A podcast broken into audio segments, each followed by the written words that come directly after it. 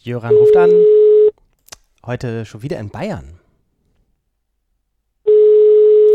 Markus Bölling ist Leiter der Realschule am Europakanal Erlangen und hat eine tolle Erfindung gemacht. Hallo? Jöran, Jöran Muss-Mehrholz hier, hallo. Hallo, hier ist Markus Bölling. Ich habe gerade schon erklärt, wir sind in einer Realschule gelandet, die nicht nur besonders digital affin ist, sondern auch eine besondere Erfindung gemacht hat. Die Frage hängt damit zusammen, sie heißt, wie kann in einer Schule die Demokratisierung des Beamers aussehen? Ja, ähm, es handelt sich ja hier um das Interactive Whiteboard, das manchmal gescholten wird und auch manchmal als Revolution gesehen wird. Und wir haben gesagt, ähm, zusammen mit Axel Krommer von der Uni Erlangen, äh, das muss demokratisiert werden, weil das Interaktiv Whiteboard bis jetzt ist ja in, in Lehrerhand. Und soll ich weiter erklären oder möchtest du noch eine Frage stellen? Sehr gerne. Solange du redest, stelle ich keine Frage. Okay. Ähm, und zwar ist es so, bis jetzt ist es immer in Lehrerhand. Und ähm, es wird ja auch öfters mal gescholten, dass das Interactive Whiteboard dann sozusagen zum Frontalunterricht neigt. Für mich ist es so, ähm, ich würde es allgemeiner sehen. Eine Tafel ist eine Projektionsfläche, in der Inhalte aus dem Unterricht dargestellt werden. Und ich denke, dass Inhalte nicht nur vom Lehrer kommen sollten, sondern Inhalte auch von Schülern. Und wir haben eine Möglichkeit, dass die Schüler von ihren iPads aus ähm, auf dieser interaktiven Tafel ihre Lerninhalte auch darstellen können. Das führt sozusagen zur Dem Demokratisierung des Beamers. Es ist nicht nur in Lehrerhand. Das ist so ein bisschen der Begriff, der dahinter steckt und die Idee. Jetzt könnte man ja in zwei Richtungen nachfragen. Das eine ist, wie funktioniert das technisch? Da vermute ich mal, ihr habt es irgendwo aufgeschrieben und es ist einfacher, wenn wir nachher den Link sagen, als wenn du es jetzt mündlich erklärst. Ist die Annahme richtig? Ähm, nee, es geht relativ schnell. Einfach, äh, man braucht ähm, WLAN dazu. Äh, wir haben es mit den iPads, ähm, einfach Apple TV und dann unten am iPad hochschieben, ähm, Apple TV wählen und schon ist der Schüler drauf. Und das geht auch, jeder Schüler kann sich auch ähm, da drauf schalten. Das funktioniert auch sehr gut. Und so können auch mehrere Schüler relativ schnell präsentieren. Und der Lehrer sagt, ähm, Fritz, präsentier mal bitte deine Präsentation oder was du in der Mindmap gemacht hast. Da heißt das, für nicht reine Apple-Konstellationen wird es schwieriger. Nein, äh, es gibt ja verschiedene Möglichkeiten. Ähm, es gibt Apps für ähm, Windows, es gibt Apps auch für Android, ähm, die das möglich machen. Wir haben dann noch mal eine andere Möglichkeit, dass man sich dann einfach anstöpselt an, an das Whiteboard, äh, wenn es über Funk nicht gehen sollte. Also für alle ist gedacht, weil so ein Interactive Whiteboard sollte nicht äh, eine Einengung der Didaktik sein, sondern eine Erweiterung der Didaktik. Und so muss das auch technisch gemacht werden.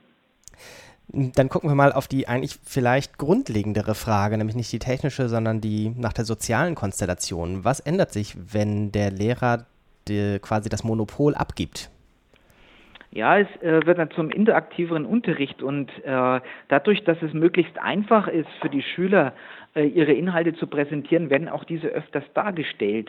Und es werden die Unterrichtskonzepte hervorgehoben, in denen äh, zum Beispiel nach einer Gruppenphase äh, Dinge von Schülern äh, präsentiert werden. Und das kann vielfältig geschehen. Also das Setting ist sehr viel freier. Also er kann vom Platz aus präsentieren und mal kurz Ergebnisse zeigen.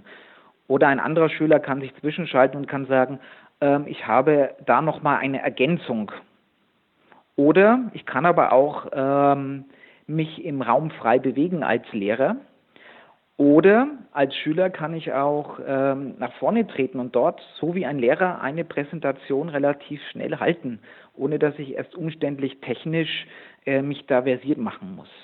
Und das lernen dann auch die Schüler aktiver, besser zu präsentieren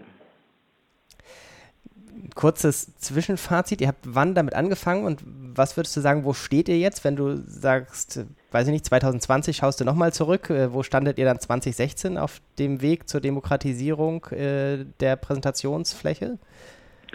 Ja, wir haben ja noch nicht in allen Räumen äh, interaktive Whiteboards mit dieser Demokratisierung des Beamers. Ähm, wir haben auch äh, viele Klassen, die das sehr professionell machen, in iPad-Klassen, noch nicht alle. Ich würde jetzt sagen, wir sind so in der Mitte und es muss jetzt noch an alle Lehrer ran. Wir haben etwa 50 Prozent der Lehrer, die das schon sehr aktiv machen und auch äh, über 60 Prozent der Räume, in denen das funktioniert. Äh, ich denke, ich hoffe, dass ich bis 2020 ähm, diese Erweiterung der Didaktik äh, überall einsatzbereit in der Schule habe. Das ist so mein, mein Wunsch. Und äh, so sind auch diese Whiteboards gegründet, dass man ähm, migrieren kann vom Analogen ins Volldigitale. Also eine Erweiterung der Didaktik. Das ist so ein bisschen mein Wunsch. Warum überhaupt ist es äh, ein Whiteboard, was nötig ist? Das, was die Demokratisierung ausmacht, ist ja nur die Frage nach dem Beamer, oder?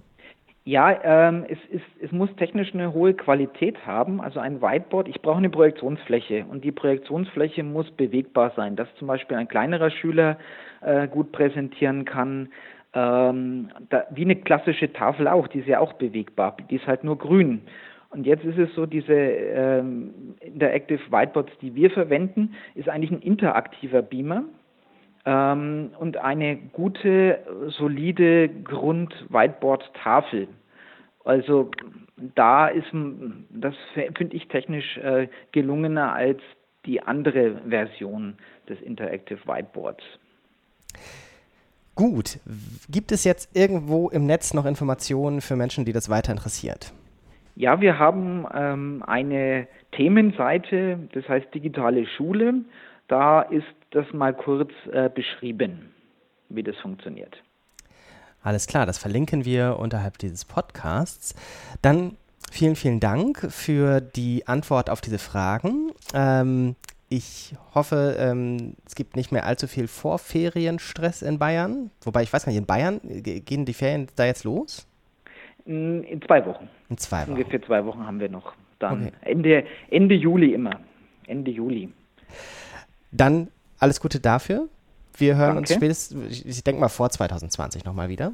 Und ja, das hoffe ich. alles Gute bis dahin. Vielen Dank und ja, tschüss. Ja, danke. Tschüss.